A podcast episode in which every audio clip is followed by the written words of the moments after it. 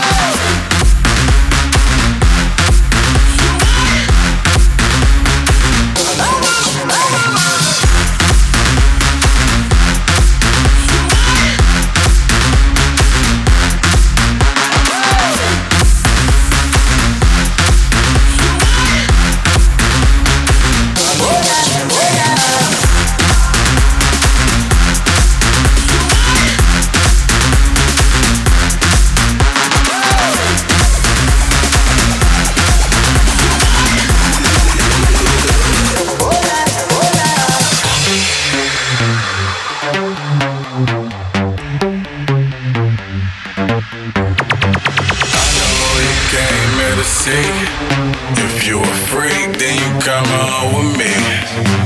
And I know what you came here to do.